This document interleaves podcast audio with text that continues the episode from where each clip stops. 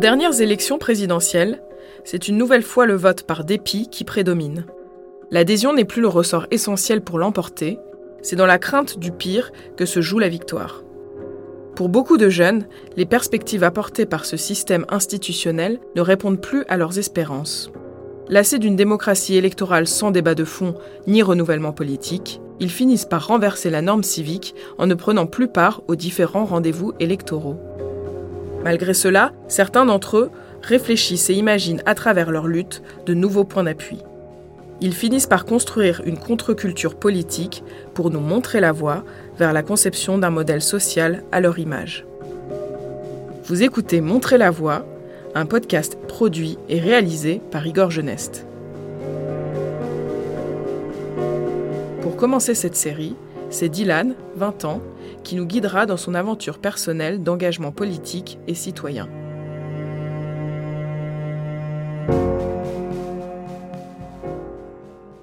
Je m'appelle euh, Dylan Aïssi, j'ai 20 euh, ans. J'ai grandi et je vis à Bagneux et j'y vivrai euh, toujours si possible. J'ai grandi et je vis avec ma mère seule et mon frère, ma mère qui est assistante maternelle, après avoir été nounou en fait pendant un certain nombre d'années. Voilà, donc j'ai pas connu mon père. Ma mère s'est battue très longtemps pour nous éduquer, avec le peu de moyens qu'elle avait. Donc c'était assez compliqué pendant un certain nombre d'années. Pour elle, pour nous, ça l'était un peu moins. Je pense que la conscience entre, guillemets de classe, elle arrive euh, au, moment, du collège, du lycée, etc. Euh, j'habite dans une cité qui s'appelle le Poitou, donc à Bagneux, qui est une ville euh, populaire. On n'a pas d'écart entre les différents, les différents territoires, on n'a pas d'écart entre les différentes cités. Ça veut dire qu'on a tous fréquenté plus ou moins les mêmes écoles, les mêmes centres sociaux ou les mêmes espaces jeunesse. Et en fait, aujourd'hui, ça fabrique beaucoup de fierté d'habiter dans cette ville qui est, qui est plein de talents et une solidarité qui traverse la ville. Il y a des histoires entre certains territoires, mais euh, il y a toujours cette euh, appartenance, ce sentiment d'appartenance qui est, euh, qui est très fort.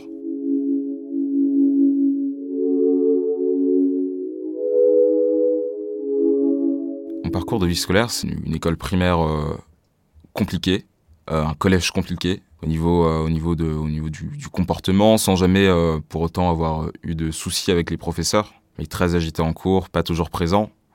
En fait, moi, je fais deux ans de collège en sport-études parce que du coup, j'ai fait du rugby pendant assez longtemps et à assez bon niveau, ce qui a fait que mes deux dernières années de collège ont été euh, pires que les autres en termes d'investissement, en termes de présence, en termes de comportement.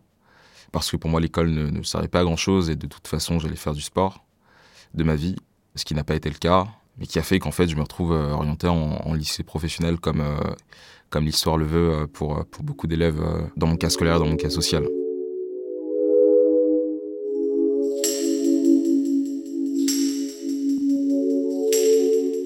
ma première année de lycée, je la passe à vouloir euh, partir euh, de lycée professionnel parce que dans ma tête, le lycée pro, ça condamne à ne rien faire. En fait, c'est vendu comme euh, le lycée de l'échec ou l'environnement de l'échec d'un point de vue scolaire et social aussi d'ailleurs. Et en fait, ça va être malheureusement pas scolairement, mais personnellement les meilleures années que, que je vais passer parce que voilà, c'est un peu l'école de la vie avec à la fois beaucoup, beaucoup, beaucoup d'amusement et de divertissement, mais aussi beaucoup de faits moins drôles et du coup plus durs qui confrontent à, tout un tas de choses dans le parcours scolaire, dans euh, ceux qu'on rencontre en classe, etc. Et donc moi en fait j'ai été longtemps dans une période où euh, je voulais euh, sortir de ma, de ma situation sociale et aller vers le mieux. Et ça s'est notamment accentué avec, avec la pratique du rugby, qui est un sport qui se diversifie beaucoup, mais dans lequel on rencontre aussi des gens d'autres milieux sociaux.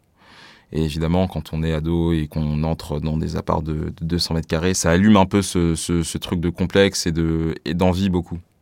Sauf qu'en en parallèle de ça, j'étais avec des personnes qui ont toujours été fiers de leur culture, qui l'ont toujours valorisée et qui ont toujours tout transformé en fonction de ça.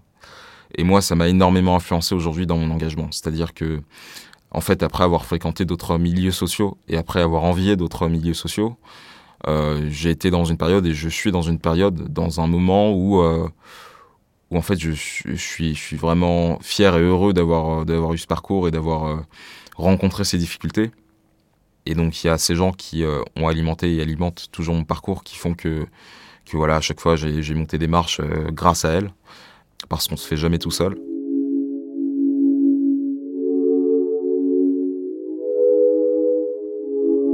Et donc après en fait mon lycée professionnel, moi j'ai toujours su que j'allais jamais faire de la gestion d'administration, pas une seconde euh, de ma vie, tout en étant en bac pro gestion d'administration. Du coup, euh, j'ai fait trois ans de licence en sciences politiques Malheureusement trop théorique à mon goût, mais que j'ai eu sans, trop de difficultés parce que justement c'était un secteur qui m'intéressait particulièrement, mais j'avais envie de pratiquer. Euh, et on est encore dans, euh, dans, un, secteur universitaire qui valorise euh, la théorie au-dessus de la pratique. Et donc j'ai arrêté la licence en troisième année pour m'orienter sur une troisième année de, communication en école de commerce. J'ai choisi l'école de cette école de commerce en alternance parce que je savais que j'allais faire mon alternance du coup dans une association qui s'appelle GetUp, euh, dans laquelle je suis depuis euh, trois ans. Je m'occupe du plaidoyer dans cette association. L'idée est de pouvoir, d'une part, informer euh, et vulgariser l'actualité, l'action politique, ce qui se passe, et d'une autre part, pouvoir sensibiliser à la fois les décideurs et les habitants sur les enjeux qu'on a dans les quartiers populaires. En gros, je passe beaucoup de, temps de, mon expérience à rencontrer des acteurs dans différents territoires, dans différents quartiers, qui font vivre les quartiers, qui font vivre les gens. Ça me fait dire aujourd'hui que la santé de, l'État, la santé de la République et la santé de ces territoires-là reposent sur, euh, sur ces gens de terrain de grande proximité. Et j'ai vraiment l'impression de, participer à quelque chose qui a du sens, qui est juste. Cet engagement-là, c'est le fruit de, toutes ces rencontres, ces prises de conscience aussi successives sur euh, le fait que bah, y a plein de choses qui sont pas normales et contre lesquelles il faut se battre parce qu'on vit dans un monde méchant. Je, me rends compte de plus en plus tous les jours, euh, avec un, nombre d'inégalités irrationnelles. C'est surtout l'irrationalité des, inégalités qui, euh, qui me marque. Il faut se battre jusqu'à ne plus en avoir de souffle et il faut être prêt à se battre parfois physiquement ou de façon violente. Mais voilà, il y a une bataille à mener. Aujourd'hui, je me sens juste de l'amener.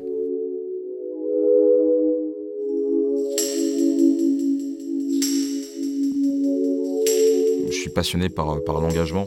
D'abord, je suis vraiment épanoui et surtout, je me dis que ça a du sens, que c'est juste et que on a par là l'occasion de faire quelque chose qui nous dépasse en tant que, en tant que personne. Je ne vois pas l'engagement autrement que par la contradiction et par le combat d'idées. Mais du coup, je distingue bien le combat d'idées et le combat des personnes. Parce que les idées ne sont pas les personnes. Les opinions, c'est avant tout le fruit des histoires. Et que quand on ne comprend pas une histoire, on ne peut pas comprendre une opinion. On ne peut pas comprendre une position euh, politique on peut pas comprendre des faits, on peut pas comprendre des dérapages, on peut pas comprendre des propos. Alors moi j'ai mon identité politique qui est euh, celle euh, d'un gars euh, bien à gauche qui veut faire un peu d'oseille mais qui reste quand même à gauche. Mais je pense que ce qui est important c'est que quand on dialogue avec les autres, on soit dans une position d'empathie, non pas d'acquiescement de tout, mais faire cette démarche de comprendre. J'ai l'impression qu'on est, qu'on est en train de considérer que celui avec qui on n'est pas d'accord est d'office un ennemi. Et que parce qu'on n'est pas d'accord avec lui, bah, c'est un ennemi qu'il faut abattre, qu'il faut exclure des plateaux, qu'il faut ceci, cela, euh, qu'il faut exclure des élections parfois même. Il y a des gens qui, tiennent euh, ce type de propos.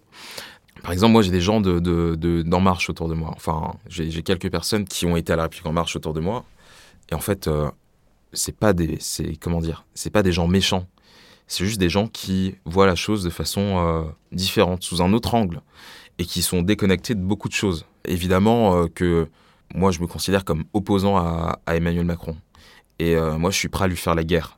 Ça ne doit pas m'empêcher de me dire que ses motivations, pour lui, sont de bonnes motivations. Et donc ne pas, du coup, partir sur seulement de l'invective à dire euh, c'est quelqu'un de méchant, et il sait qu'il fait quelque chose de méchant. On est en train de se créer des niches euh, politiques et sociales qui nous enferment sur, sur le reste. Et ça, pour moi, ça s'est particulièrement traduit avec, avec les élections présidentielles. On a vu qu'en gros, chacun essayait de parler à ceux à qui il parlait déjà. Et donc il y avait même plus cette, euh, volonté de conquête politique, de conquête euh, des cœurs et de conquête euh, des cerveaux par le discours, par la rencontre, etc. Qu'en fait, on sait qu'on a une base électorale et qu'on ne va plus chercher à, aller au-delà. Et donc cette base électorale-là aussi se renferme autour de, autour de ces identités politiques.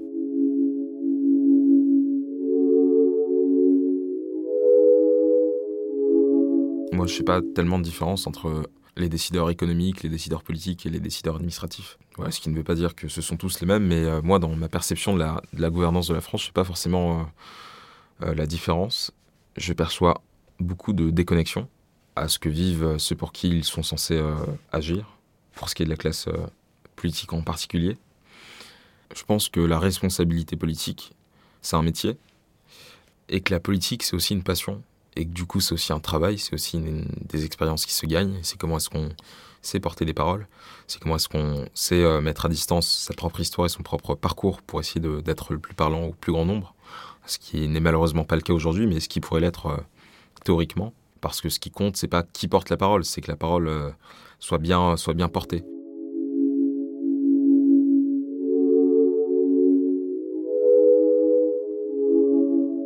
Pour moi, le vote, ça doit être l'objet qui confirme en fait un, alignement politique. pour moi, on vote pas contre, euh, pour moi, ça, c'est même de l'obstruction électorale de voter contre quelqu'un. Et quand on ne vote pas, bah, on a ses raisons qui, nous poussent à ne pas voter. Pareil, quand on vote blanc, on a ses raisons. Moi, je pense pas que le vote soit quelque chose euh, de naturel, ni un devoir, en fait. Je pense que le vote, c'est euh, une culture, c'est une éducation, c'est une compréhension. En tout cas, c'est ce que ça doit être. Et c'est aussi un accès.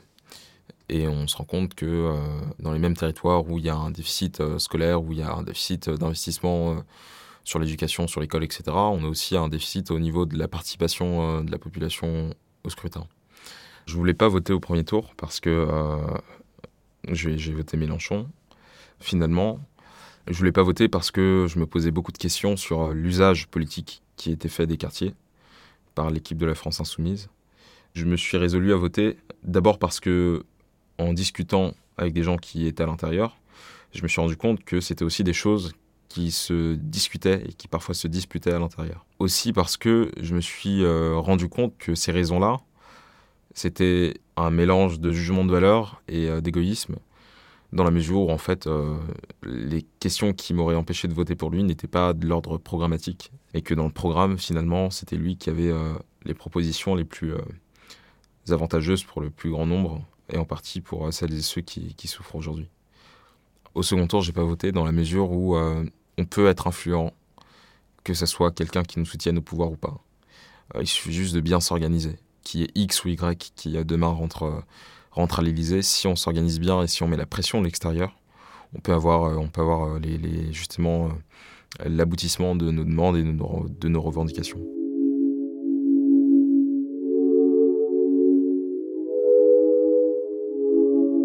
les gens en tout cas dans mon entourage qui se sont abstenus, il y a, à la fois en fait du dégoût de la classe politique, parce que rien n'est fait, et ce qui est fait est mal fait, de la perte de confiance en la classe politique, parce que beaucoup de promesses pour, pour peu d'actes, trop souvent. Et puis il y a effectivement euh, toute la méconnaissance qui est le fruit de justement d'un manque euh, d'investissement, d'un manque d'éducation sur les questions euh, civiques et les questions de, liées à l'engagement. Il n'y a, jamais eu une volonté d'intégration de, nos populations, de nos publics, de nos euh, tissus sociaux au récit commun, et que du coup l'idée de participer à ce, récit qui en fait nous échappe euh, a, moins de sens. à moins de sens euh, Mais étonnamment, c'est vrai qu'à cette élection, j'ai vu plus de gens que d'habitude aller voter, pour Jean-Luc Mélenchon en l'occurrence. Il a incarné une opposition à, une atmosphère et à, une température politique qui nous est pas forcément avantageuse. Je pense qu'il y a des gens qui sont d'accord avec ces discours de haine, qu'il faut les combattre, mais qu'il ne faut pas considérer que c'est seulement par leur, euh, comment dire, par leur étouffement qu'on va réussir à les, éliminer. Dans ces discours-là, il y a aussi la démarche de créer un sentiment d'appartenance qui va conduire justement à l'expression de la haine, mais c'est de dire à des gens à qui personne ne parle plus, en fait, soyez fiers de ce que vous êtes, parce que la seule chose qui vous reste, c'est votre, c'est votre identité. Et donc c'est cette capacité à, à parler à la fierté et aux émotions des gens, je pense, qui aujourd'hui euh, les avantage. Euh, aux élections.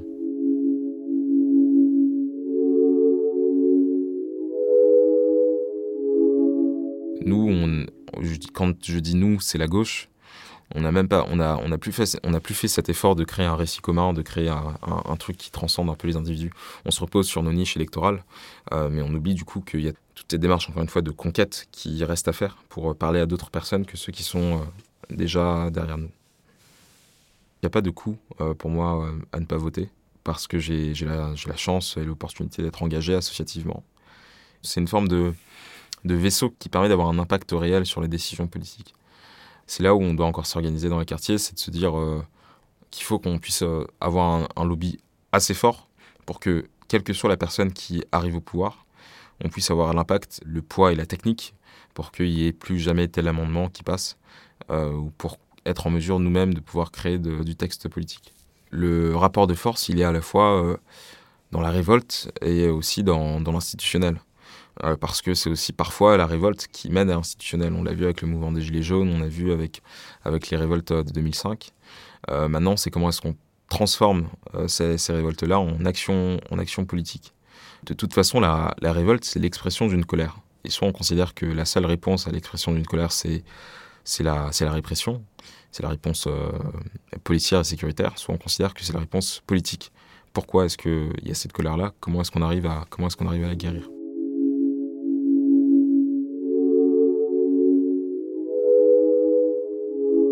Il y a une voix pour tous aussi, qui est un collectif que j'ai créé en septembre, qui travaille à en fait euh, réformer le lycée professionnel, qui est aujourd'hui une poubelle éducative euh, tant dans la vision qu'on en a que dans les faits, avec euh, des élèves qui en fait sont mauvais. Donc on envoie les mauvais élèves en lycée professionnel.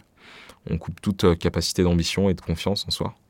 Et puis on fait subir des vies à partir de, à partir de la quatrième et de la troisième que beaucoup ne, ne souhaitent pas, comme, comme ça a été trop souvent le cas. Et donc l'idée, c'est aussi de se dire que c'est un sujet, par exemple, qui lui touche euh, à la fois euh, les gens dans le quartier parce que c'est quelque chose qui est omniprésent, mais qui touche aussi les gens euh, dans les territoires ruraux où ils vont avoir un lycée pro agricole pour le ville, pour la village ou pour l'intercommunalité. Ce qui fait qu'en fait, il y a une discrimination et une assignation à résidence égale dans tous les territoires, sans forcément de distinction à faire, et qui a tout un travail de réforme à faire. Nous, on propose une réforme sur la création de filières. En fait, se dire que c'est pas normal qu'un gars qui euh, veuille euh, faire de, la photographie ne puisse pas faire de la photographie, alors même que l'objectif initial du lycée professionnel, c'est de former à des secteurs d'activité. Mais évidemment, on va former à des secteurs d'activité très définis et très euh, épinglés socialement et politiquement, et on va pas permettre aux gens de rêver. Donc c'est de dire que celui qui va aller en plomberie en chauffagerie puisse le faire et puisse y être et puisse s'y épanouir. En revanche, que celui qui est par défaut puisse demain aller dans un bac pro sur les métiers de, des arts, sur les métiers du sport, sur les métiers du jeu vidéo. Je vois trop de gens euh, subir leur vie à, 30, 40 ans, complètement euh, démis leur possibilité de décision sur leur propre destin. Ça, c'est pour moi insupportable. N'y ait plus d'orientation subie où à 14 ans, on te dit euh, de ta vie, tu vas être, tu vas être agriculteur ou plombier ou comptable, alors que tu n'y as jamais pensé. Pour moi, ça aussi, c'est un idéal. Et puis que, le plus grand nombre vive heureux, tout simplement, et, et épanoui, ça, ça c'est un idéal.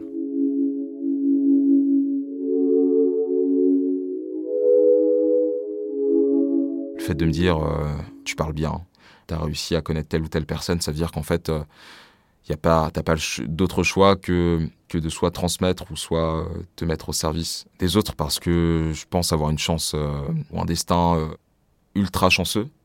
Donc moi, je suis le fruit de mon environnement, je suis le fruit de ma famille, je suis le fruit de ma ville, surtout le fruit de ma ville, Bagneux, qui est la meilleure ville du monde, très probablement. Je me considère aujourd'hui comme, comme militant, comme engagé, et je considère que mon engagement, euh, c'est ma vie. Et je vois pas ma vie euh, autrement que par l'engagement. Je l'espère pas, mais je pense que de mon vivant, il y aura toujours euh, des luttes qui correspondent à ce que j'ai vécu, face auxquelles en fait je me réveillerai plus ou moins tôt, mais qui nécessiteront un engagement fort. C'est surtout en fait construire de l'épanouissement, permettre ou en tout cas contribuer à ce que les gens s'épanouissent et soient décisionnaires de leur vie.